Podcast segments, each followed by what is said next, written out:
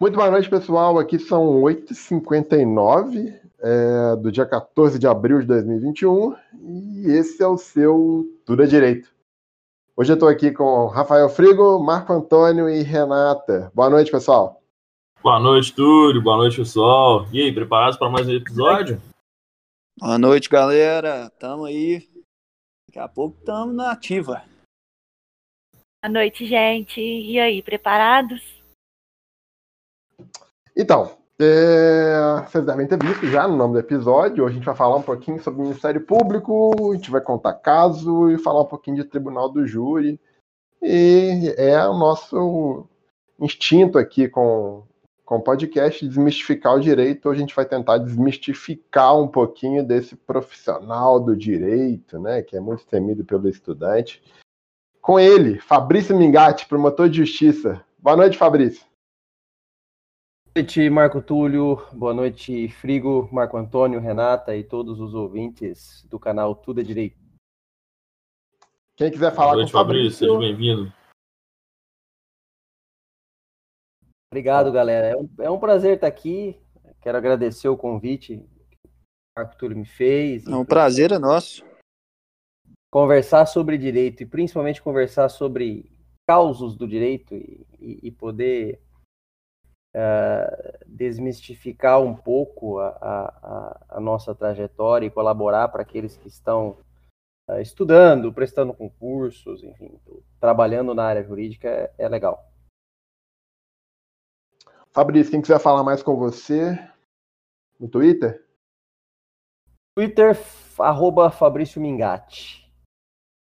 Show de bola. Olá, hoje, na- hoje eu tô completando seis anos naquele, naquele canal lá. Eu- É o único, é o único, o único canal que eu tenho, é, que eu me permito ter, vamos assim dizer, para evitar muita exposição decorrente até da, da, da situação da carreira, enfim, né? Ah, E, e do meu eu- perfil. Eu tenho É mais Twitter, mas eu não consigo é, é, postar tanto. Acho que eu não sou tão relevante assim. Mas é Meu legal, é um Twitter é só para ver o que o pessoal posta. É um canal legal. Eu, uso- eu comecei a usar para isso, para absorver informação e para tentar absorver informação direcionada, né? E, e aí o troço é uma bola de neve. Ele vai, ele vai te trazendo mais coisas, você vai, você vai começando a interagir.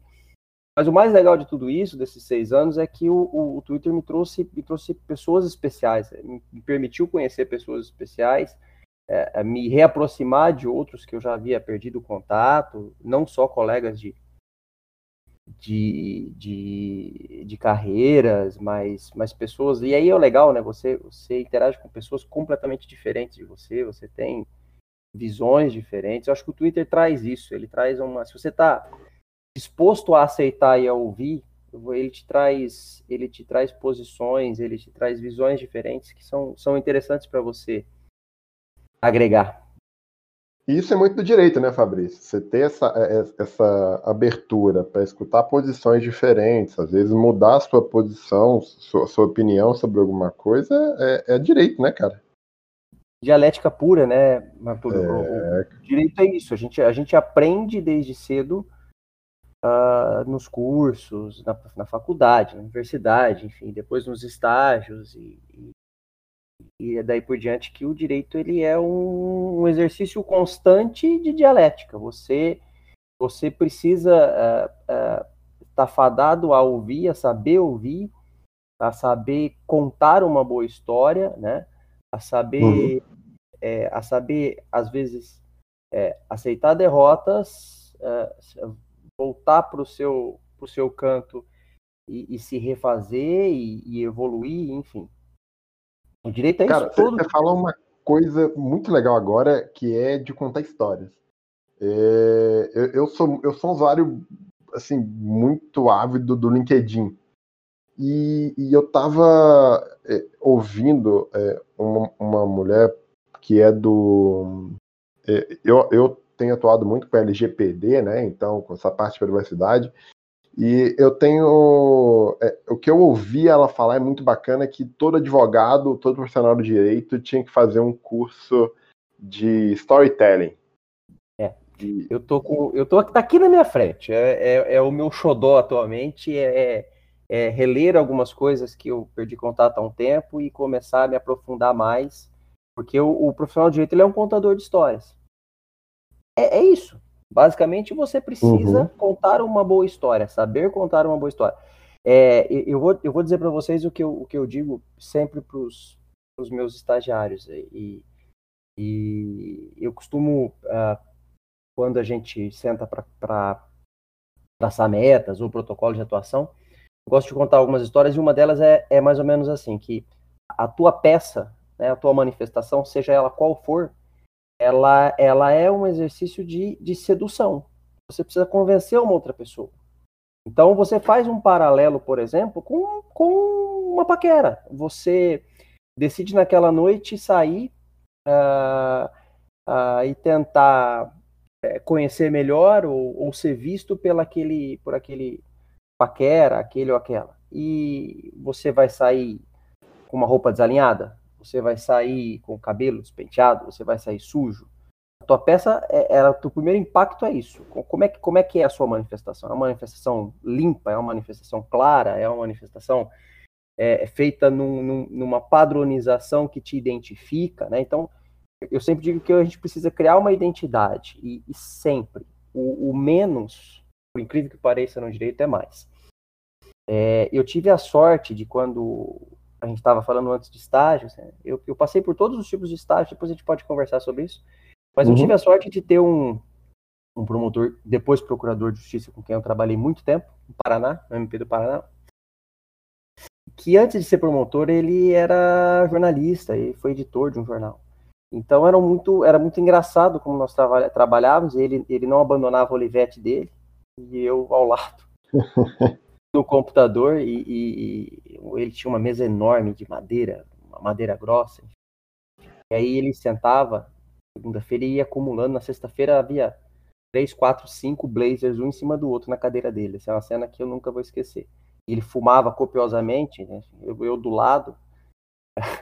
E aí é, é muito engraçado como ele me ensinou, a ou pelo menos tentou me ensinar a escrever de forma mais clara possível. Então, às vezes, uma manifestação que eu entregava para ele com três páginas, ele falava assim: transforma em uma.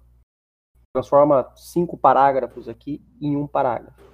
É, é clareza. Quando você consegue transformar a sua ideia da forma mais clara possível, é, é, você, você cria um vínculo com o teu receptor. É, então é, é a mesma brincadeira do, da paquera. Você tem que seduzir. Você vai, você vai fazer uma contrarrazão de recurso, você vai fazer uma razão de, de recurso de uma apelação, vai bater no tribunal. Você quer que o, o- o procurador ou que o assessor dele ou quem identifique a peça vai né, tenha um impacto inicial negativo? Erros de português, né, uma escrita rebuscada. é, a pessoa escreve mais em latim do que em português. Isso é ruim para a Ou em comunicação. alemão, né, Fabrício? Pois é, Aí é. não dá, cara. não dá. Você usa cara. Visualol, Fabrício? eu, eu, eu comecei a usar ah, de uns anos pra cá. Ah, peraí, peraí, peraí, peraí, peraí, peraí. Pra quem não sabe o que é Visualol, explica pra nós. Vamos lá. Cara, ah, na verdade, assim, há uma, há uma tendência a você trazer aspectos visuais de identificação da sua peça. Então, você é, não só é, escreve sobre aquele fato, por exemplo, no meu caso que eu quero provar, como eu vou trazendo ah, identificações visuais. Eu vou trazendo, por exemplo, eu faço um quadro, ah, eu, fa... não estamos falando do PowerPoint do Deltan, não. Estamos falando de algo mais elaborado. É, a- a- você, você, você traz, às vezes, elementos que já estão no processo, como, por exemplo, uma fotografia. Você trabalha aquela fotografia ah, de uma forma a, a apontar naquela fotografia ou, ou identificar nela de uma forma mais, é, mais clara alguns elementos que você entende como necessários para o teu pedido. Você pode fazer um, um quadro, você pode fazer uma tabela. Né? O, o, o Visual Law é é você adequar a, não só a escrita, como uma parte gráfica que vai agregar, que vai facilitar a comunicação. É, hoje, Vai hoje, deixar mais bonita a sua peça, né? Vai chamar a atenção de quem tá lendo, né? Exato, exato. A gente fala, é, você tem que criar um vínculo de comunicação. A- Uhum. a- a- o, teu, o teu receptor ele precisa estar disposto a, a primeiro de tudo, né, a, querer te te ler, né? E depois ele vai Uhum. entender. E aí fica muito mais fácil você conseguir o que você quer. Por isso que eu, eu disse no começo, é, é uma arte de seduzir. Você vai convencer outra pessoa. Ah, hoje o Visual Law é um, é um dos, das, dos instrumentos que a gente agrega para tentar melhorar essa, essa, essa busca pelo convencimento. Bagara, eu tenho um amigo que é, é, ele é hum, perito de trânsito. Então ele vai lá, tem um acidente, a pessoa contrata ele e ele vai faz aquela perícia de trânsito to- completa de 15, 16 páginas às vezes. Aí ele me chama, é, fala assim comigo, Marco Túlio, a- a- o acidente foi assim, assim, assado. Eu preciso que você faça uma animação para mim. A animação dá 6, 7 segundos. Então, na, aquela perícia dele, a gente sobe aquilo para a internet com um link. E aí, vai um link e um QR Code na, na peça. Então, muitas das vezes, acho que a pessoa não deve nem ler a, a, a perícia. Vai, vai só pelo vídeo para tentar ver o que aconteceu naquela perícia dele, sabe? Hoje a gente pode agregar nesse conceito também aspectos é, é, de áudio e vídeo, né? É, mu- Muitas, muitas manifestações a gente consegue hoje, hoje eu trabalho aqui 100% digital. Aí eu consigo agregar um link com na minha peça com com direto com os depoimentos, por exemplo, que foram obtidos em audiência. Eu consigo trazer, por exemplo, se eu trabalho com uma interceptação telefônica é um processo contra crime organizado que a gente tem com frequência aqui na região onde eu moro e trabalho. Ah, a gente, conforme vai descrevendo numa alegação final, você vai trazendo os links relativos àquela conversa. Então, ah, qualquer das partes que estiver naquele momento lendo a tua manifestação, ele vai entender o que você está falando e vai ter acesso àquele, àquele, àque- àquele áudio, por exemplo. Ou você pode trazer Uhum. um Uhum. pode fazer uma animação. É, é, agora, pouco antes de começar a conversar com vocês, eu estava discutindo sobre uma alegação complexa de uma operação também contra o crime organizado aqui. Nós estávamos decidindo o quais quais quais prints é, obtidos através da análise dos celulares a gente ia agregar nas alegações finais. Então, você está descrevendo sobre um, uma- um elemento específico que te que te auxilia no teu convencimento, você vai lá e você busca a, ó, visualmente explicá-lo, né? Você, você é, ilustra ele. Pode ser uma foto que já existe no processo, pode ser um vídeo que você, que você fez, pode ser um áudio, enfim. Ô Fabrício, e, e hoje com, com a virtualização dos processos fica muito mais fácil partir para esse lado visual, né? Ou não? Porque no processo físico eu acho que fica um pouco mais difícil prender a atenção da, da, da pessoa dessa forma. Fica. É, hoje você consegue, assim, não, não, é, não é muito a minha área. Vocês perceberam no, a minha dificuldade para conseguir conectar aqui hoje, mas ah, hoje você. hoje nós temos O Fabrício só demorou quase duas horas para conseguir conectar aqui no, Pouca no, coisa, no pouca coisa. de gravação, pessoal. Tranquilo. Eu, a gente tem uma, uma API aqui, e aí eu preciso fazer um, aproveitar para fazer um elogio. É, Mato Grosso do Sul foi um dos primeiros estados a, a, a virtualizar por completo os, os processos, e nós aqui, eu, por exemplo, trabalho dentro de uma plataforma é, que é 100% do MP. Né? É, é, Sensacional. ela, é um, ela é um sistema operacional é, no qual eu, eu faço todas as minhas peças, e quando eu digo todas, desde um simples atendimento na portaria até o recebimento de um protocolo, até a última peça de, de, de um processo é, criminal, civil, ambiental, não importa, uma ação civil pública, tudo eu produzo de forma virtual nesse mesmo sistema e ele é completamente integrado a todos os demais. Então, é, não sei como é que é, é, é se você, acredito, não sei se vocês trabalham com o, o PJE aí. é, Trabalho e hoje tava. Nossa Horroroso. senhora. Horroroso. Todo É, dia é. de. Da uma hora até as cinco fica horroroso. a- o sistema que nós temos hoje à disposição, ele é, ele é integrado com o PJE, que nós trabalhamos no PJE na parte do eleitoral. Ele é Uhum. integrado com o SEU, que é aquele sistema de execução penal, é, bem polêmico, que foi instituído pelo CNJ é, e, que, e que agregou todas as execuções penais do Brasil. Um sistema muito difícil, muito lento ainda. E a gente trabalha com Uhum. o SAGES, né? Que é o nosso sistema, é um sistema na plataforma SAGE, né? É, e aí a gente consegue, eu consigo navegar em todos. Então eu recebo o processo é, digital de todas essas plataformas e consigo produzir dentro de um próprio sistema que nós, promotores, vamos criando através de, um, de uma TI extremamente competente que nós temos aqui. A gente vai criando cada vez mais é, ferramentas, mais instrumentos para trabalhar. E dentro dessas ferramentas, dentro desses instrumentos, estão, por exemplo, a, a, as gravações, as mídias. Hoje eu consigo fazer um atendimento uh, oitiva na promotoria de justiça, já gravando diretamente no sistema SAG dentro daquele procedimento. Então, eu estou fazendo uma investigação específica, Nossa. vou lá, eu faço uma. Um gravo, então, né? para você é tudo transparente, Fabrício? Você mexe num sistema e o sistema dá carga nos outros três, é isso? Exatamente. Mas, assim, Nossa, e eu acho isso extremamente importante. Quanto mais, quanto mais transparente for o nosso trabalho, uhum. é, melhor é, é inclusive para gente. É, então hoje. Porque você consegue focar no, no, no seu. Vamos falar de é, uma linguagem de negócios. Você, tá, você, tá, você não está focando em tecnologia, mas você está focando no seu core business, né? Tipo, exato, tá exato. No, no, que é o seu negócio, que é o direito. É, e você facilita uma coisa que eu acho importante dentro da, da nossa área, é, que é a prestação de contas. Então, hoje, qualquer pessoa que protocola um documento, qualquer que ele seja, na promotoria, uma representação qualquer de providências, é, ela, ela recebe um protocolo, ela consegue é, virtualmente, através desse número de protocolo de uma senha que ela recebe, é, acompanhar toda a tramitação. Toda a tramitação. Muito da legal. casa dela, do celular, no computador, então assim, to totalmente transparente.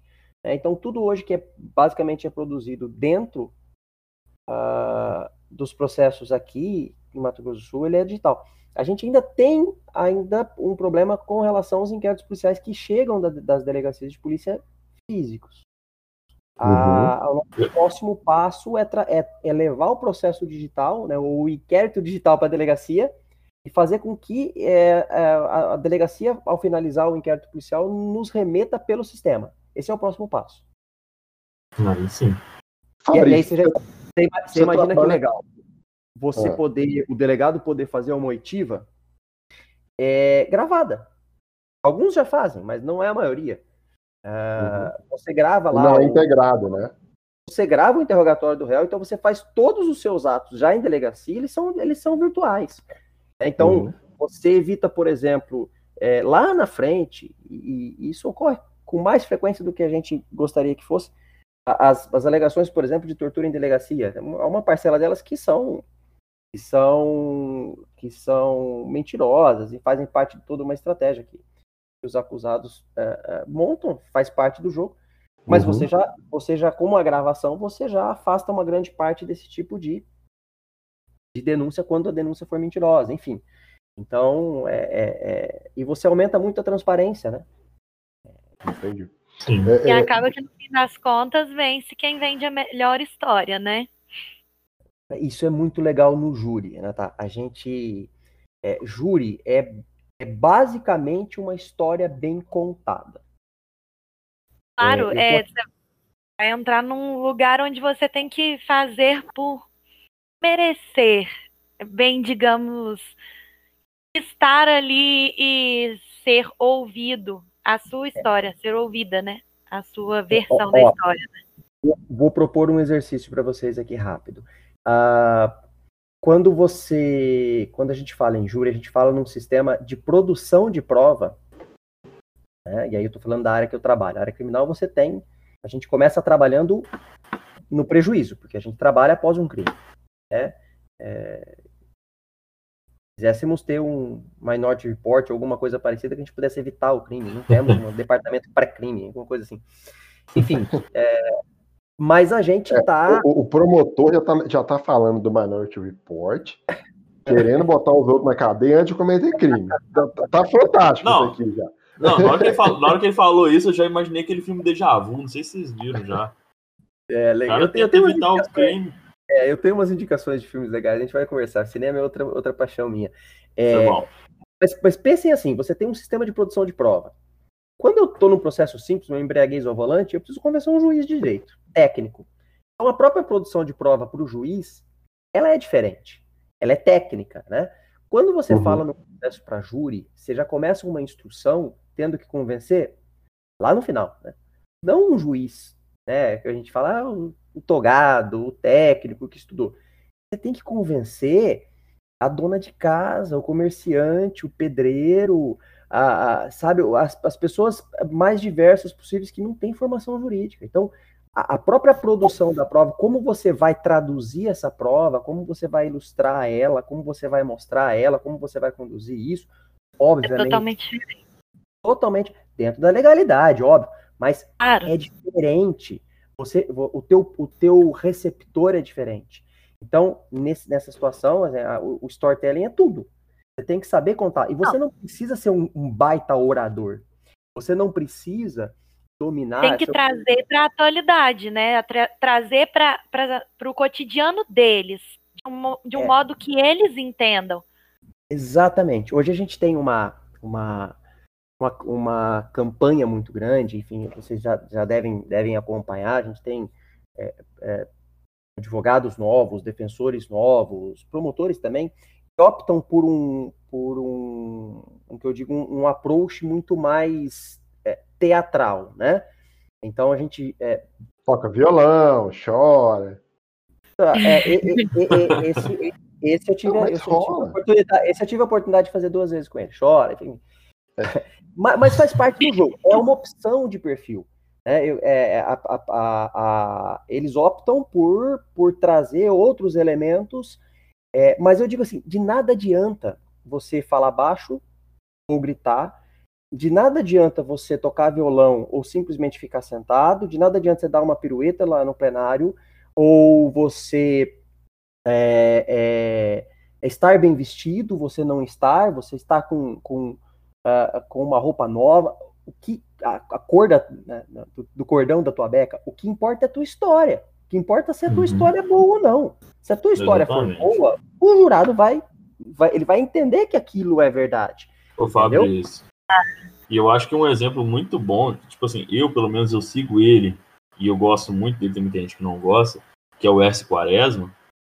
Ele, ele, é muito bom nessa questão.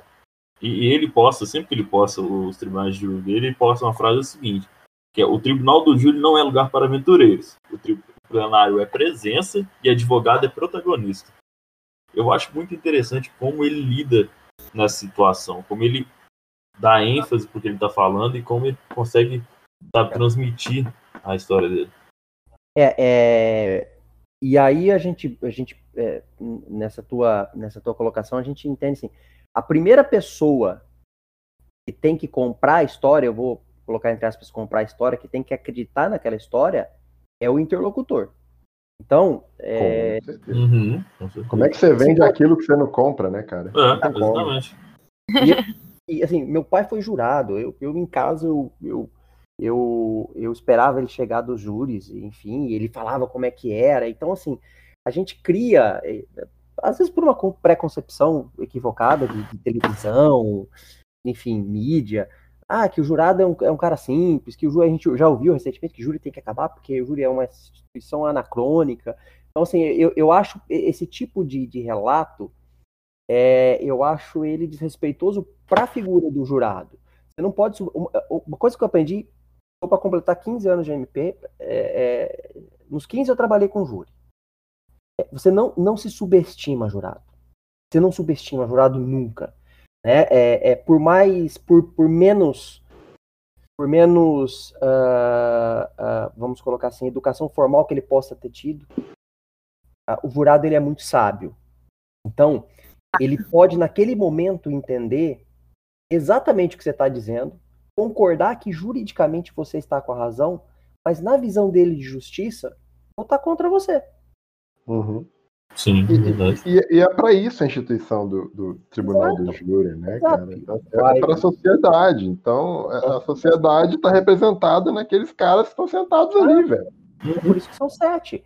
É, então, é, E eu acho que um viés muito importante é ser um bom observa- observador, né? Porque a partir daqui, você saber observar é, o desenrolar da história, como que está sendo aceito pelo júri, eu acho que dali você já consegue tirar uma base boa para você fazer a sua defesa ou Renata, você é, é, vão achar que a gente combinou isso antes, mas assim, a gente falou de storytelling, o, o Marco Túlio lembrou, é. eu tô aqui do meu lado. É, é agora eu tô em casa, eu tô gravando com vocês em casa, né? Eu, gente, por conta da pandemia, eu fui obrigado a montar um escritório aqui numa parte de cima da casa. E aí eu trouxe os livros que eu tenho um pouco mais de, entre aspas, de afeto, né? Então aqui do meu lado eu tenho alguns livros de storytelling, eu trouxe para tentar reler, enfim. E da minha aqui em cima uh, do meu lado esquerdo aqui tem um livro da, da, da Amy Herman, que é, que é um livro de, chamado Inteligência, é, Inteligência Visual. Eu não havia lido ainda e me foi indicado agora no, num curso que eu estou fazendo que fala exatamente sobre a persuasão, como você contar uma história e a importância de você ser um bom observador, de você ver num local uma coisa que sempre esteve ali, ninguém às vezes pode ter percebido que você identificou e vai saber como usá-la. Então, é, isso é muito importante. Você, você num júri, você, por exemplo, você consegue identificar expressões, uh, expressões corporais, você consegue perceber como que, a, quando, né, quando havia plateia, como a plateia se comportava, né, como que o réu se comporta. E, e, e, se eu faço isso do meu lado, ou pelo menos tento fazer, os jurados fazem isso o tempo inteiro. Inteiro. Sim. Inteiro. O, eu vou contar uma história rapidinha, se vocês me permitem, é, de um júri é. que eu tive quando eu trabalhava no, na fronteira com o Paraguai, fronteira seca com o Paraguai. Uma cidade chamada Sete Quedas. Foi a minha primeira comarca como substituto. E, e quando eu digo fronteira seca, é, é atravessar uma rua de terra literalmente. E era um, um local é, complicado para se trabalhar, mas que eu, onde eu aprendi muito, em que você, em que época de eleição você corria atrás de fazia perseguição de propaganda irregular, de repente você estava dentro do Paraguai, você tinha que voltar. É, é, corpos amanheceu de um lado, né, de crimes come, eram cometidos de um lado, o corpo aparecia de outro. Então é, era bem complicado. Enfim, houve, houve um, um crime de, de, de uma vingança é, entre, entre dois grupos jovens rivais, esses grupos que, que, que, se formam entre cidades que, que criam uma rivalidade. Então, cidades muito pequenas, você tem ali um grupo de jovens que às vezes um frequenta uma festa numa cidade, eles brigam. De repente, outro grupo vai na outra cidade, enfim, isso acontece muito em cidade interior. Eu vim numa cidade pequena e a gente sempre havia aquela ciumeira de. Principalmente disputa política. É, exato, outra política, exato. então, tem muito. Exato. E, e aí uma dessas situações gerou uma, um, por vingança, um, um desses grupos havia, havia, o líder desse grupo havia apanhado, enfim, é, bem humilhado numa dessas festas e, e jurou vingança, e, enfim, e juntamente com mais, mais uma pessoa, um, um executor, ele se deslocou para uma cidade e, e, matou o desafeto. E esse, esse, esse rapaz, ele não foi o executor, ele foi o, o piloto da motocicleta, ele era filho de um grande figurão político, ex-prefeito da cidade. Então, foi um júri que ele as provas elas foram caindo durante a instrução. Então, as testemunhas foram morrendo. Eu perdi uma testemunha presencial às vésperas do júri. Né? Uhum. O dia anterior, por exemplo, houve houve tentativa de contato por parte da banca de defesa com alguns jurados. Houve uma uma movimentação por um desaforamento, o juiz entendeu que não. Uh, os próprios jurados foram consultados se estavam tranquilos, disseram que sim, mas, mas o clima foi muito tenso, muito tenso. Né? É, e, e eu confesso que a prova não estava legal. Era uma prova praticamente indiciária, porque é, os policiais que, que, que, foram ouvidos, teve um policial que, que só não entrou na denúncia porque ele foi morto. Então, um policial que deu ajuda. Então, cara, foi, foi, um, foi aquele processo que você vai pro júri e fala assim, nossa, tá. tá, tá o que, que eu vou arrumar com isso, né? Estilo é. filme, né? Estilo filme. E aí, aí eu fui, uh, e eu já era, já estava há um tempo na cidade, já, já tinha um relacionamento social, enfim, jogava minha bolinha no clube, né, frequentava um outro local dentro do, do possível que é para nós.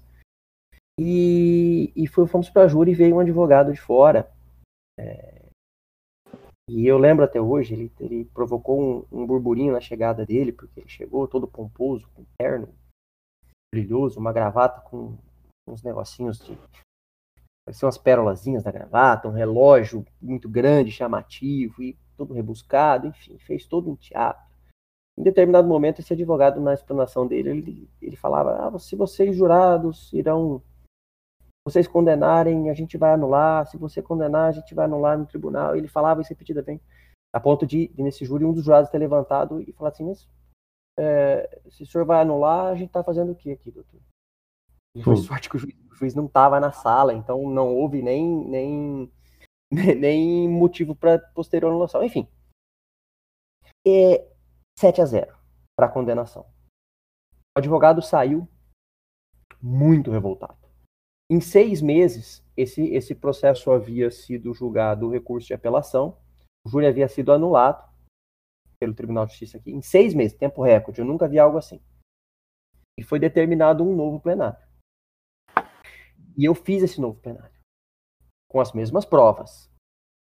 A diferença é que eu perdi mais uma testemunha no segundo júri, uhum. também assassinada dias antes. Uh, e aí veio um, um, outro advogado, inclusive amigo meu, coordenador de curso de, de direito, um cara muito técnico, muito bom. Uh, fez um trabalho primoroso, primoroso na defesa. E deu 7 a 0 para condenar de novo.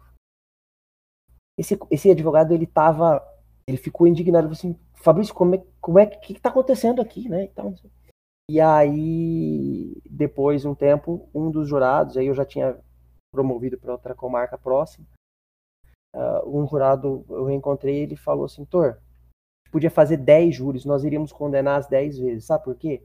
Porque todo mundo da cidade sabia o que tinha acontecido naquele dia. Então, percebe que é, há uma percepção que às vezes é extra altos.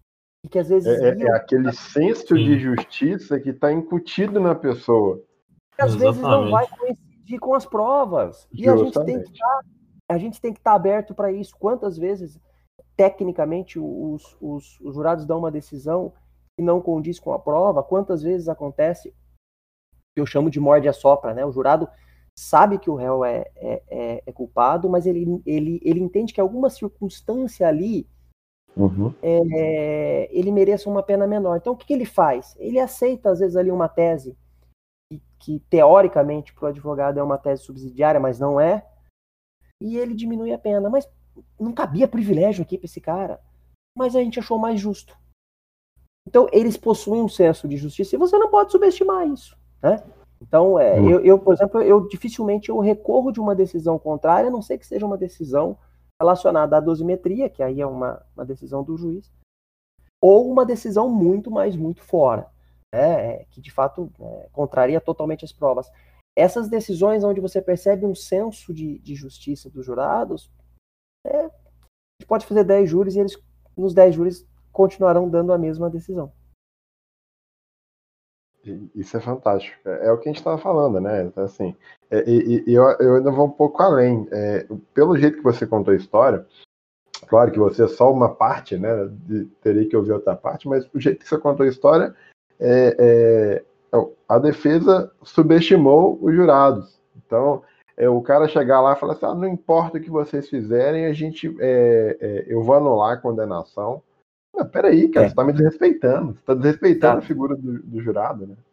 Exato, exato, exato. o cara está que... saindo, ele tá saindo do trabalho dele, ele às vezes é um, é um empresário, está deixando de ganhar dinheiro, deixando de ficar com a família. Não quer estar tá ali. O cara não, não quer estar tá ali. ali. Aí ele vai lá para ouvir isso, você tá perdendo. É, você perde a empatia da pessoa com, com você. Ele já a perde gente... ele na hora. Exato, exato. Você tem que criar com, com os jurados e com o teu receptor, e isso, isso pode ser numa folha de papel, num processo digital ou no júri. Tem que criar um vínculo com ele. Ele tem que olhar para você, ele tem que. Ele tem que. É, é, a gente chama. É, existe um termo técnico para isso, é, rapport. Você, você tem que criar um vínculo com ele. Ele tem, ele, ele tem que olhar para você e falar: Poxa, eu quero ouvir esse cara é, é, pô, o que esse cara tá falando faz sentido. E aí, num terceiro momento, ele vai falar, concordo com você. É, uhum. É, é, então, mas o concordo com você, ele só vem se você criar um vínculo. E se esse vínculo não for quebrado. E você quebra o vínculo com desrespeito, você quebra o vínculo subestimando, você quebra o vínculo, às vezes, né, é, é, fazendo algo que tire a atenção do jurado ou que coloque um numa situação constrangedora, enfim. Eu, eu encararia esse vínculo como uma relação de confiança, porque advindo disso, você consegue persuadir ele de qualquer coisa, se ele confiar no que você está falando, se ele confiar na sua história, no seu viés, na sua perspectiva.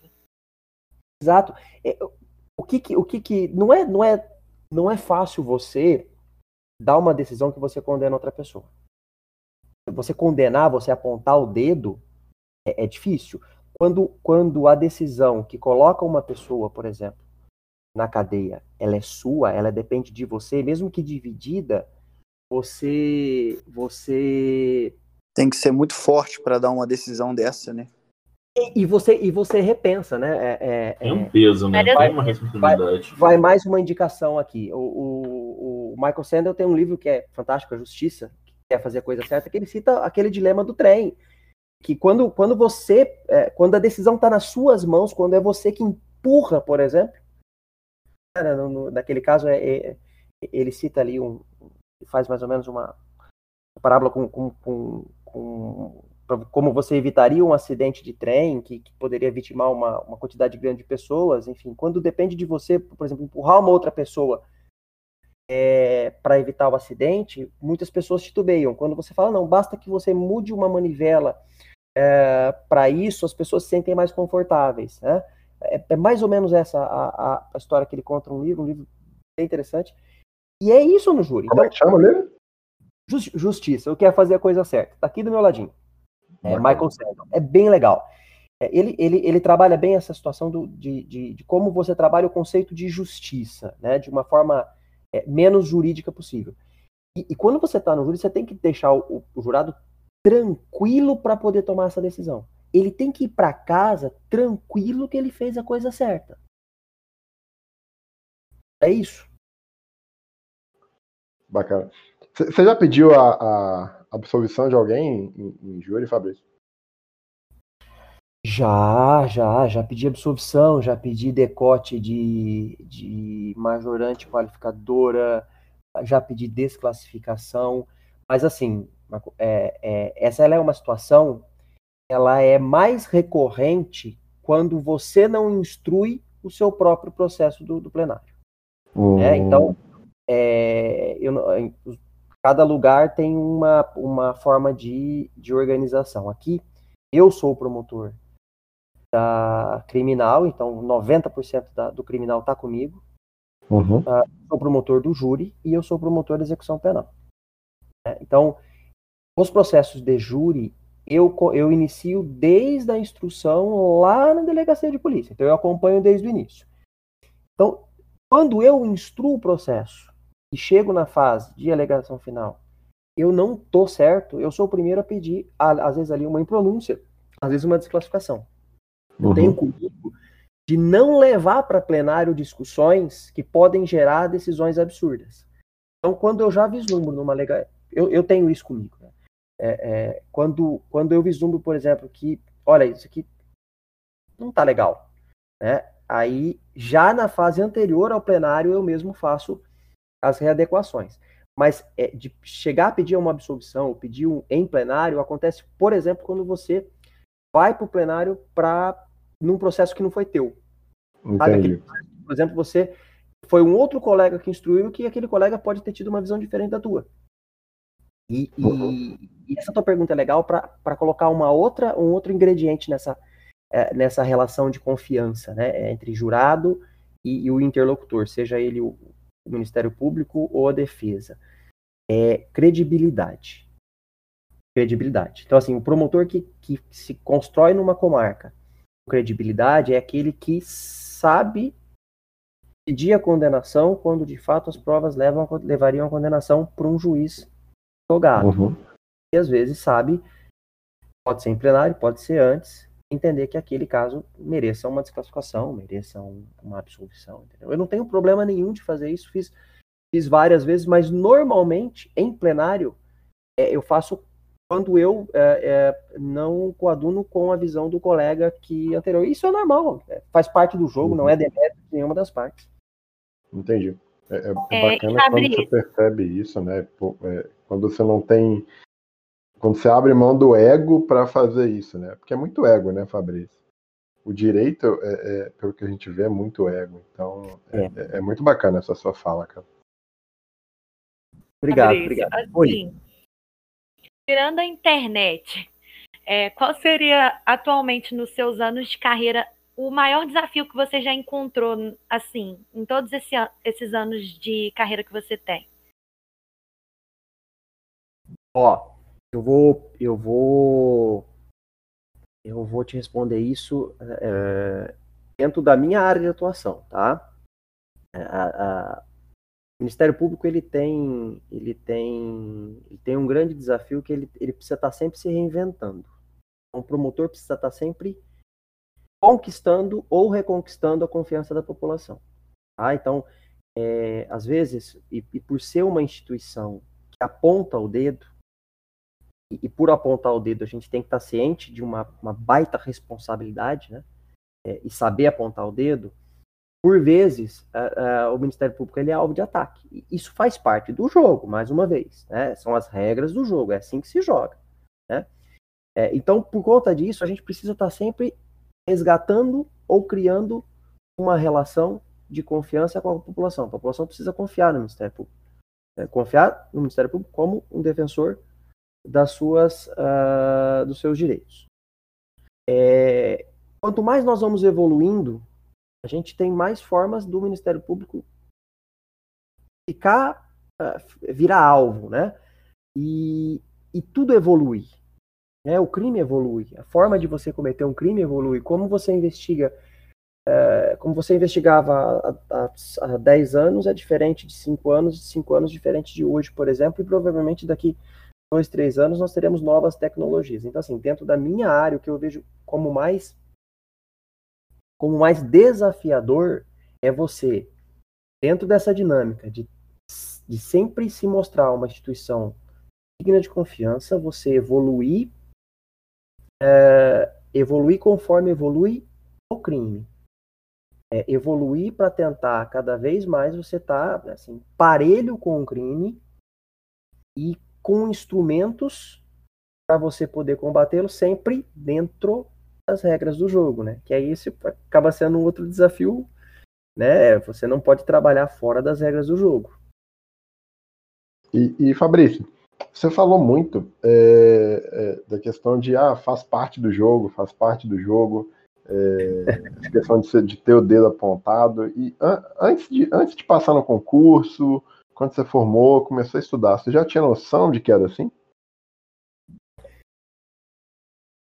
eu eu passei por uma por várias experiências antes de, de decidir o que que eu é, qual era o sonho que eu ia buscar uhum. assim é, e eu tive sorte nisso porque eu tive muitas experiências pessoais e profissionais que não estavam diretamente ligadas ao direito e que, e me, e que me formataram para ser o profissional que eu sou hoje então assim é... Às vezes eu dou uns pitacos lá no Twitter para alguns concurseiros que vai te moldar um bom juiz, um bom promotor, um bom defensor, delegado, procurador, não importa, advogado, não importa. É, não é, não são apenas as suas experiências anteriores e como foi a tua formação acadêmica, mas como foi a tua formação como pessoa. Que tipo de valor você trouxe da tua casa, que tipo de valor você construiu, entendeu? Então, como foi o teu caminho até lá?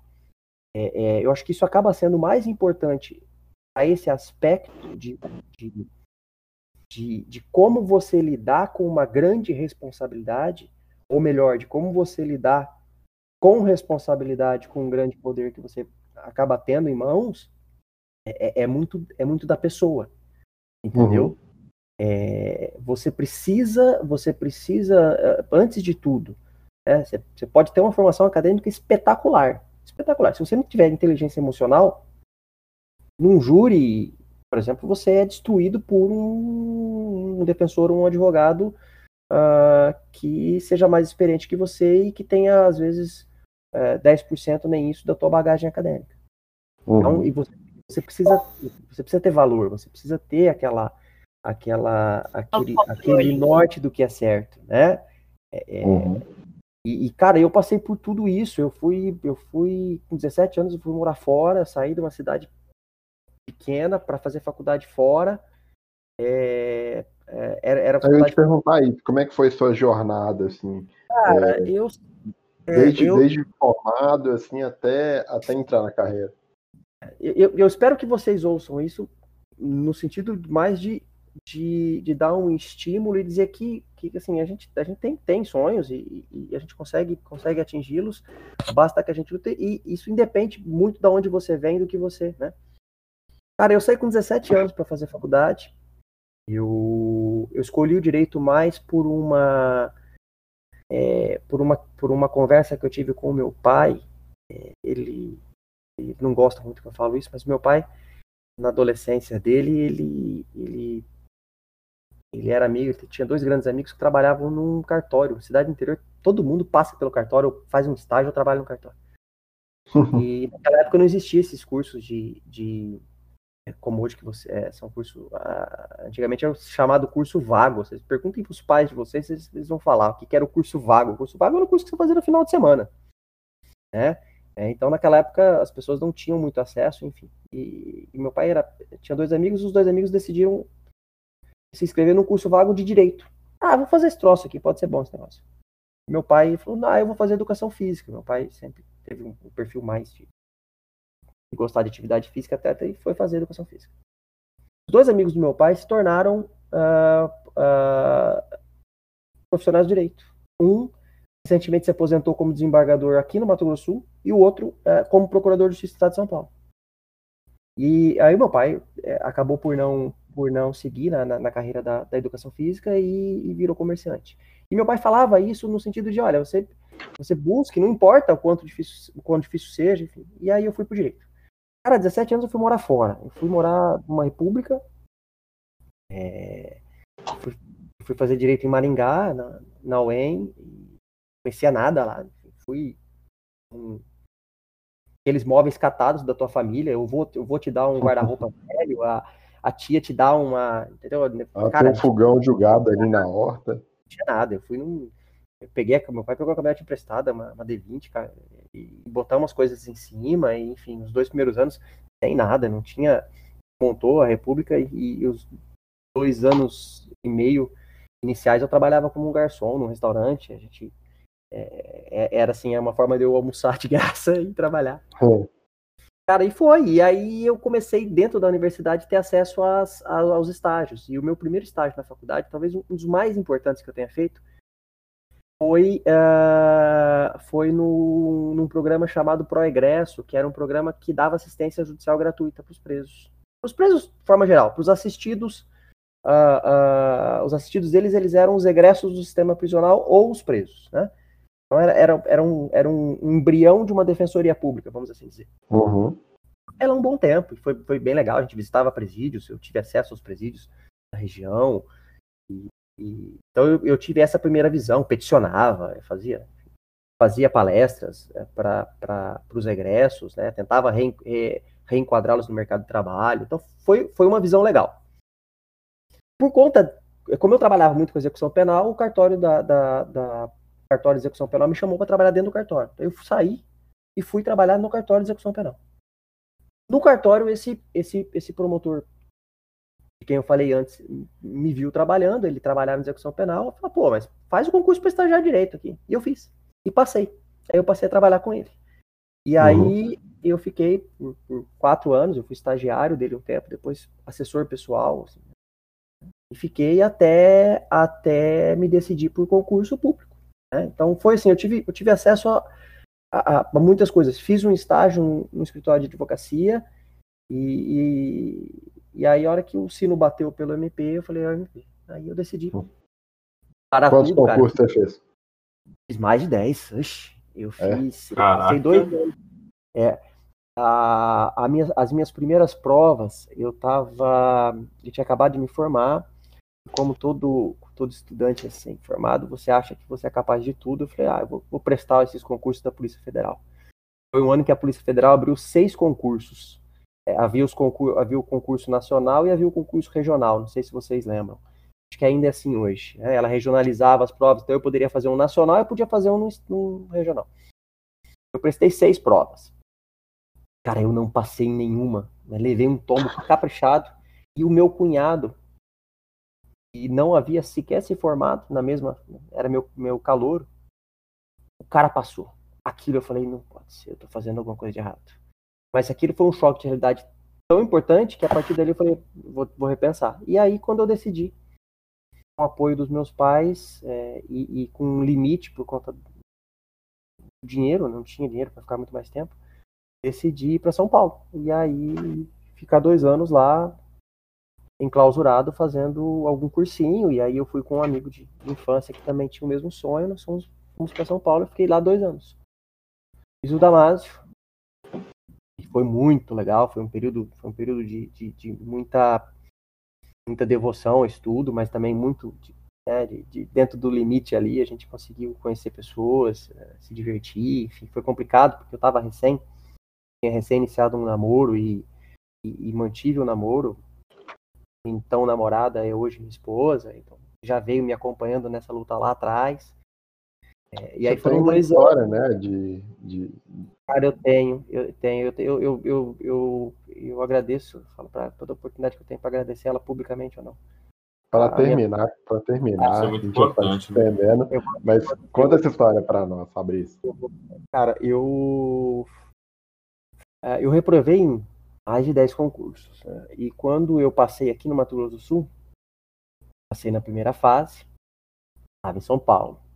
E e era um namoro complicado, cara, porque assim, eu não tinha grana para visitá-la. Os meus foram dois anos que, eu, que eu não vi os meus pais, eu, eu raramente voltava. E quem vinha me visitar era ela. E também com dinheiro contado, né? Ônibus e tal, aquela coisa de levar ela de madrugada para para Barra Funda e, e voltar de madrugada para casa de metrô e tal. E aí, quando eu fui aprovado na primeira fase, eu fui fazer a segunda aqui, prova escrita. É, e quando eu fui ver a minha nota global, saiu, cara, eu estava muito bem colocado e falei, puxa, fui aprovado na segunda fase, vou por oral, vou por oral e tal, então, aquela alegria. É, e quando eu fui olhar as notas, eu, eu vi que havia um, uma nota que estava abaixo do limite mínimo, que era de 5, alguma coisa assim, eu tinha tirado 4,5. Falei, putz, reprovei, já era. E aí foi um baque grande, porque naquela época não havia revisão de prova por mérito. Olha que loucura, né? É, o edital não previa que se revisasse a prova por mérito, por, por, por conteúdo, por matéria. Então, assim, ó, a única forma aqui de revisão, parceiro, é se eu errei a conta e a soma da tua nota. Então, bizarro, mas era assim. Nossa. Uhum. E, e aí eu falei, ah, já era, já era tal. E uma outra outro problema do edital era que eu só poderia fazer a pro, só poderia fazer o recurso pessoalmente. Não poderia nem, nem, nem por procuração. Eu falei, eu não vou nunca para Campo Grande, de São Paulo, não tinha dinheiro para isso. Para chegar lá para na esperança que o que o, que o, que o, o procurador que fez a prova tenha errado na soma. E aí, cara, minha esposa tava lá, então a namorada falou: "Não, você vai". Eu que nada, vou perder tempo com isso não, não, você vai, não, você vai, não, você vai. Ela foi comprou minha passagem. Eu fui de ônibus, ela ela pagou minha passagem de ida, pagou minha passagem de volta. E aí, cara, quando eu cheguei lá, é, havia dois aprovados. De mais de 150 da segunda, da segunda, que fizeram a segunda fase, só dois foram aprovados. E aquilo impactou muito, né? principalmente esses fóruns de concurseiros à época. Poxa, o que, que aconteceu? A prova foi difícil e tal. E eu estava por meio ponto. Quando eu cheguei para pegar a prova, é, eu olhei assim e falei, pera um pouquinho. Mas aqui não é 4,5, é 5. Somei uma, somei duas. Olhei para um colega do lado, que hoje é é um grande amigo meu, eu falei assim, cara, erraram a minha nota, minha soma. Ele falou, a minha também. E aí foi que eu chamei a coordenadora, eu falei assim, opa, a minha tem erro. Puta aí ela, pô, tem mesmo. Depois, tempo, tempos depois, isso eu posso contar, que eu já estou vitaliciado e tal, enfim, tempos depois a gente, a gente, percebeu que, na verdade, o que houve foi uma reavaliação da prova, né? Porque uhum. aí conseguiram passar mais seis, nós fomos em oito para as provas orais e prova de tribuna, e depois passamos em sete. E houve uma, uma espécie de reavaliação, vamos assim dizer, né? Algumas provas que estavam boas foram reavaliadas. E aí ficou, ficou nítido umas rasurazinhas, rasuras lá e tal. Mas pra você ter uma ideia, eu estava reprovado, eu havia sido né, é, é, aprovado por uma revisão ali, vamos colocar, tácita, e eu não ia fazer, eu não ia para lá. Então, assim, talvez eu não estivesse falando com vocês aqui hoje, talvez eu estivesse em outro estado, talvez eu não fosse promotor, enfim. É, cara, se não cara, fosse sua, sua, bacana, sua mulher. É, cara, se não, fosse uma, se não fosse uma pessoa que à época era uma namorada e não tinha, né, a gente se gostava, mas assim, qual é a perspectiva, assim, né? De, de, né, de você imaginar que você pode ficar com a pessoa o resto da vida. Então, assim, é, eu gosto de contar essa história para dizer assim, você tem que, é, o quanto vale a pena você acreditar nas pessoas e o quanto é importante a gente que está nessa, eu passei por essa fase, vocês logo vão passar, as pessoas acreditarem em vocês. Né? E, e, e, nunca desistir. Você sempre... ter pessoas com você que acreditem em você e que te apoiem, cara. Exatamente, isso faz toda a diferença. Exatamente. Exatamente. Poxa. Cara, Tinha que fazer uma autobiografia, né? uma trajetória cara, dessa. É legal, eu, eu, tenho, eu tenho altas histórias. A, a, gente, a gente pode marcar uma segunda vez. Eu tenho altas histórias de Júlio, eu tenho uns causos absurdos de, Júlio. Com eu fiz certeza. Pô, vamos marcar sim, mano. É, eu fiz. É, tem, tem situações engraçadíssimas aqui, a gente, aquelas que a gente só conta nas, nos corredores do fórum. É, mas, cara, é, é muito, é muito legal ter oportunidade. Ó, não fica dando bola demais pra gente, não, que a gente aproveita as oportunidades tudo, viu? Não, parceiro, você viu que eu gosto de falar? Não tem? é bom, pô. Essa pandemia tem que acabar, porque eu já convidei você e o Paulo Bacará para virem aqui para tirar dentes, para a gente passear e, e, tomar. Você é do boteco, Paulo gosta de vinho, né? Mas é. você é do boteco, você, você gosta de vinho também, mas você é do botecão também. Cara, mas em Tiradentes dá para misturar os dois. Né? Dá para fazer tudo, é, justamente. Em Tiradentes dá para misturar os dois. Cara, eu tenho eu assim? morro de vontade de conhecer a região inteira. Eu sou um, um eu sou fanático não só pela, pela é, é, pela região, enfim, eu ou de vontade de, de, conhecer, eu não, eu conheci muito pouco, eu fui para Belo Horizonte para fazer uma prova, eu conheço, assim, fui para o estado algumas vezes por prova só, uhum. mas adoro a culinária, tenho é, vontade absurda de conhecer a região. Ah, melhor que tem.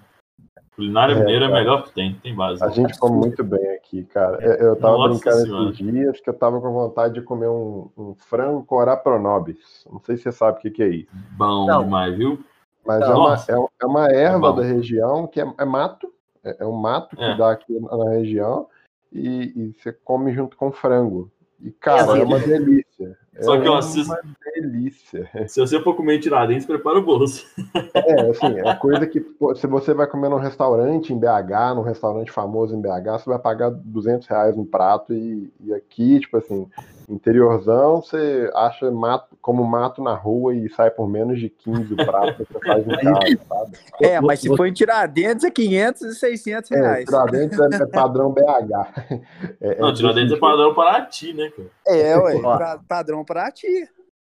Mas assim, o que eu tava falando, Fabrício, é que essa pandemia tem que acabar pra vocês virem a gente tomar uma aqui e às vezes gravar um episódio ao vivo aqui, presencial. Não, vai ser legal. E eu fiquei gente... imaginando gravar um, episódio ao vivo bêbado. Puta merda, cara. Ia eu, ser eu tô... muito engraçado. Fácil de outra de abobrinha que sair. alguma coisa na mesa do bar, cara. Um botequinho, um copinho Ai. americano, um torresminho. Quem, quem sabe, quem sabe até lá a gente não possa gravar um, um episódio ao vivo, assim, com vídeo. De, direito no boteco. Pessoa, direito, de boteco, direto no boteco. Oh, pô, maravilhoso. Pessoal, então é isso. É... Quero agradecer o Fabrício. A gente vai então agora. A gente não vai se despedir ainda, a gente vai para a nossa segunda parte do podcast, para nossas indicações culturais. Fica aí que a gente já volta, hein?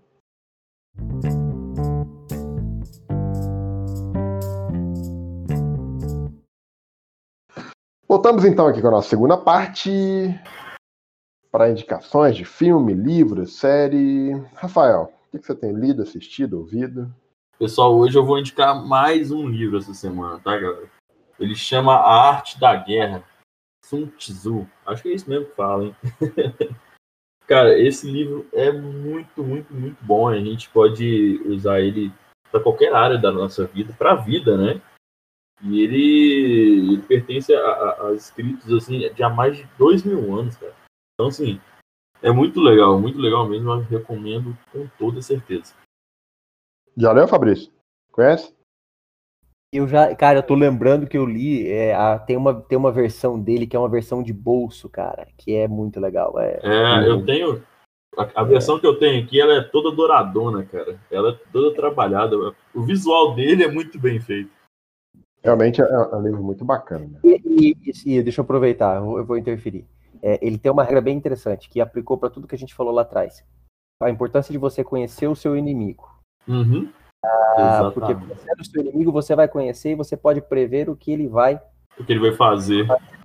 Isso, por exemplo, num júri é, é, é, é primordial para que você nunca, nunca esteja um passo atrás. Você sempre esteja preparado para o que virá. Uhum. É aquele jogo de xadrez, né? Saber a, é, tentar prever as jogadas. Onde posicionar suas peças. É isso aí mesmo. Marco Antônio Dutra, o que, você tem ouvido, lido? Cara, uma indicação, é, vista a, a, que o Fabrício pôs sua trajetória, foi um filme que eu assisti recentemente, chama About Time. Tudo é questão de tempo. É, isso, esse filme faz a gente refletir bastante sobre as pequenas coisas no, no dia a dia que, com a questão de tempo, é, bate uma saudade e tal. É um filme, assim, que eu me emocionei bastante. É, eu recomendo demais, viu?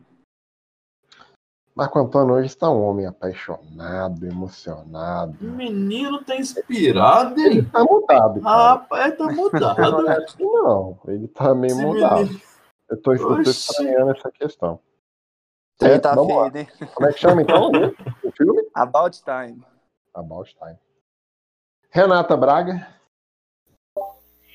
Ó, então, gente, eu sou uma grande amante de filme, série. Eu prefiro muito. Eu prefiro não, né? Eu gosto muito. E hoje eu vou indicar um filme. Ele tem no Prime, eu acho, se eu não me engane. Eu não sei se ele tem na Netflix também. É, chama O Juiz. E ele conta a história de um senhor mais velho, que ele é, ele é juiz, e o filho dele é um advogado muito famoso, que não tem um contato mais com ele, devido ao fato dele ter sido muito rigoroso antigamente. Enfim, eu não vou dar mais spoiler, mas gira, é, gira em torno de um crime que é cometido, tem muita presença do júri nesse filme e eu acho isso bem bacana. É com aquele que faz o Homem de Ferro, né? Eu esqueci Robert o nome Downey dele. Jr. Isso, oh, esse filme é muito ah, bom, muito bom. O Robert assim, é fantástico. Filme é o filme. É, ele tá na Netflix, tá? Não é no Prime, tá não. na Netflix, é na Netflix. É, também assisti esse filme, é, muito legal perfeito, mesmo. Então, tá na Netflix, galera. Assistam, só assistam. Bom, eu quero indicar um pouquinho é, como eu tenho trabalhado bastante com dados, com privacidade de dados, eu tenho, assisti uma série fantástica na Netflix que chama O Arsenal dos Espiões.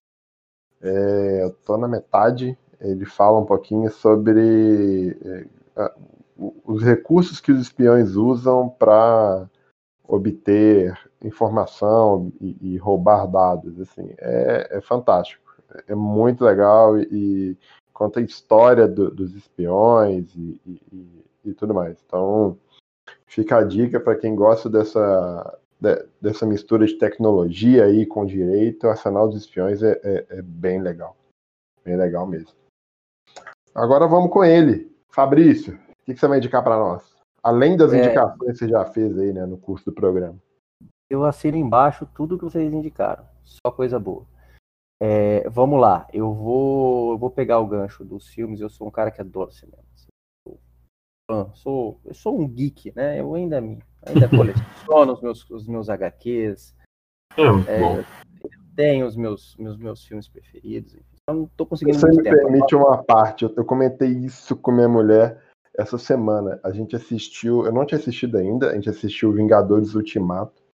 E aí, é, aquele tanto de super-herói e tal. Aí ela comentou assim: Nossa, é, é, esse tanto super-herói, pensar que isso tudo era só história em quadrinho, né? Eu falei, pois é, a brincadeira de, de, de menino, né? De, de ler HQ e tal, é, virou coisa de gente grande, né, Fabrício? As E- e pessoas do- vão e- crescendo e, e- cinema, né? Separar hoje para pensar, você tem aí a série hoje de maior impacto, ou pelo menos a que tem a, a maior, maior expectativa de, de cada episódio novo, são as séries da Disney, você o Capitão América, o Uhum, Soldado Invernal, o Falcão e o Soldado Invernal, as pessoas contam, né? A- e é o- isso aí. Cara, Mas, ó, essa aí tá batendo recorde de audiência. É, é, ela, tá- ela tá bem legal. E ela tá bem legal exatamente porque ela tá fugindo um pouco da questão é, estritamente do, do, do, do filme de herói que a gente criou uma concepção de que é uma luta entre o bem e o mal. Ela, ela tá sim. forma muito feliz a questão do preconceito, racismo. É, ela, tá- ela trabalha uma questão de, de política, de. É, é- ó, tá, tá bem interessante. É, Um pouco de cada coisa, Ela né? tá na Disney Plus?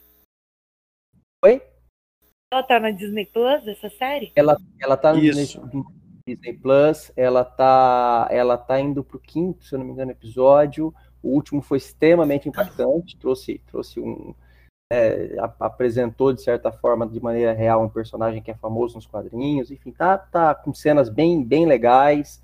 É, é uma série que consegue dosar política, consegue dosar é, discussão racial, discussão sobre preconceito, ah, discussão sobre segregação, porque você trabalha com a ideia do que aconteceu com as pessoas, do que vai acontecer com as pessoas que, né, com, com um blip do, do, do, do ultimato voltaram, né? Assim, quem são essas pessoas, se não hoje refugiados? Né? E como é que nós vamos lidar com eles?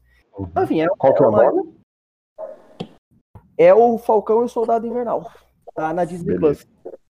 Ó, eu vou, eu vou, eu vou falar dos filmes que eu sou fã, um, também pelo, pelo ator, um ator argentino chamado Ricardo Darín. É, os dois filmes estão no, no Prime, tá? É, o Segredo dos Seus Olhos. E é fantástico, vencedor, inclusive, do- da época do Oscar de melhor filme estrangeiro. E Tese sobre um homicídio. Eles abordam Uhum. questões relacionadas à investigação, relacionadas ao direito. O segundo é, é uma, uma relação entre um professor, um aluno. É, é- são, são bem legais. O, o Segredo dos Seus Olhos ele é, ele é, é um filme que te prende, ele tem um final irretocável. Tem uma cena memorável filmada dentro do, estado, do estádio do Racing. Então, para quem gosta de futebol, ele tem um- uma coisa a mais, enfim. Os dois estão disponíveis no Prime Video, na Amazon. Ah, eu tô assistindo uma série, cara, que tá me deixando. Eu vou, eu vou, eu vou falar dela aqui um pouquinho. Tá me deixando feliz, assim. A gente vive num, tá vivendo num período tão complicado, né? É, Todo mundo em casa e, e- e a gente preocupado como nós vamos sair dessa, como os nossos pais, os nossos familiares vão. Então, a gente vive num estado de tensão, eu pelo menos quase que permanente. Então, quando você busca algumas coisas leves para assistir. E tem uma série na, na, na, na Apple, ela é original da Apple TV, chamada Ted Laço.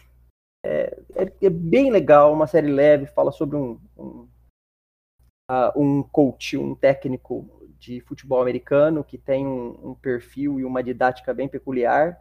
Ele sai dos Estados Unidos para ser técnico de um time da Premier League na Inglaterra, enfim, e é, e é bem interessante. Ele traz uma, uma visão otimista, ele faz repensar Uhum. algumas coisas.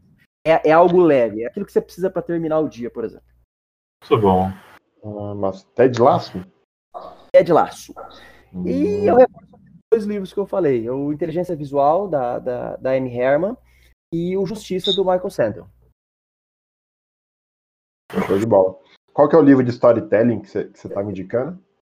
Ó, eu estou lendo um do Michael, do James Maxwell. Né? Ele fala sobre. Ele tem vários livros sobre storytelling, e, e esse em específico que eu, que eu, eu iniciei, mas não terminei, ele, ele é, chama Lições de Storytelling. Né? Ele fatos, ficção e fantasia. Ele, vai, ele trabalha essa história de como você construir a partir de alguns de alguns elementos uma história de como você apresentar ela para que essa história seja lembrada. A ideia é assim: você tem que contar uma, contar uma história que fique lembrada. Bacana. Fabrício, agora sim, cara, muito obrigado é, pelo seu tempo, por dedicar esse, esse, essa hora a nós aí, ao Tudo à Direita, e a quem está ouvindo a gente. Muito obrigado, foi um papo bem legal. A gente com certeza vai te chamar de novo aqui para falar mais coisas. Tá? Obrigado, É. eu. Disponibilizou, a gente chama, né? Ah, a, a, a gente abusa, cara. Olha, chama mesmo, viu? A gente abusa Prazer. mesmo. Prazer foi meu, pessoal. Obrigado pela oportunidade aí de, de me ouvirem é, e de trocar aí, fazer uma conversa, uma conversa gostosa, prazerosa. Fabrício é sempre bem-vindo, cara. Ô, ô Túlio. Oi. É, só para lembrar o pessoal, até para falar com o Fabrício também. Galera, quem não assist, quem não ouviu, né? é, o último episódio que a gente gravou, a gente falou sobre adoção. Já tá lá no, no, no Spotify, tá, galera? E quem não, quem quiser conhecer um pouco mais, é só acessar lá, arroba podcast, underline, tudo e direito no Instagram, galera. Isso aí, pessoal. Então, siga a gente no Instagram, ouçam os outros episódios. Então, o episódio sobre adoção tá bem legal também, com, com o Paulo Bacará. E. Fabrício, uma música pra gente finalizar. Uma música, cara. Ah, deixa eu pensar. Ó, esses, esses dias eu me peguei ouvindo. Vocês vão achar. Vocês vão dar risada. Eu peguei me ouvindo Demônios da Garoa. É da época dos Cara, sensacional, é bom Que demais. isso existe? sensacional. Demônios da Garoa é muito bom, cara.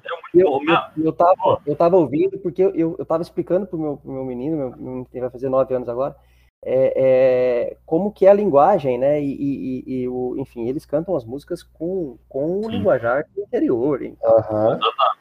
Enfim, cara, e são, e são músicas lindas, são letras lindas. É, Muito, muito. e- É, é música Inclusive, de mesa de boteco, né? Que a gente tava É, falando. exatamente. Então, assim, pra terminar em alta astral, o samba do Ernesto seria uma ótima indicação. Pronto. Sensacional. Samba do Arnesto, então, Demônios da Garoa. Pessoal, deu, deu até a vontade de gente tomar fica- uma. Pois eu é. vou fazer isso agora. A gente fica por aqui. Muito obrigado por ter, ter aqui, por ter estado até aqui com a gente. Até o próximo episódio. Valeu.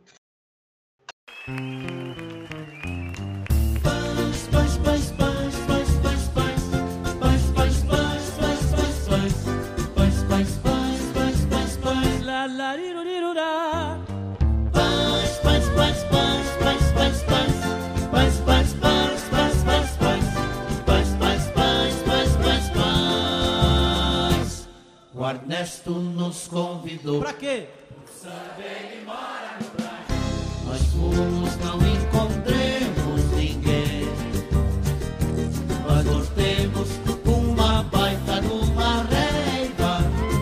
Da outra vez, nós não vai mais. Nós no seu tatu. O Ernesto nos convidou. Pra um samba ele mora no Brás. Nós fomos, não encontremos. Nós voltemos uma baita de uma reiva Da outra vez nós não vai mais. No outro dia encontremos Carnesto que pediu desculpa Mas nós não aceitemos. Isso não se faz Ernesto Nós não se importa. Mas você devia ter punhado um recado na folha Um recado assim Oi, turma. Não deu pra esperar, mas adivido que isso não faz mar, não tem importância. Vocês me desculpem então, viu? Boa noite, muito obrigado. Não tem de que, ué. Assinado em cruz porque não sei escrever. Ernesto. Da outra vez nós ficar essa cara que você vai ver como é que você vai entrar bem aqui com nós, tá bom, negão? É mesmo? Fui. O Ernesto nos convidou para um samba, ele mora no Brás. Nós fomos, não encontremos ninguém. Nós voltemos uma baita de uma reiva. Da outra vez, nós não vai mais. No outro dia encontremos com Ernesto que pediu desculpa, mas nós não aceitemos nós não se importa. Mas você livre é vergonha no recado na porta.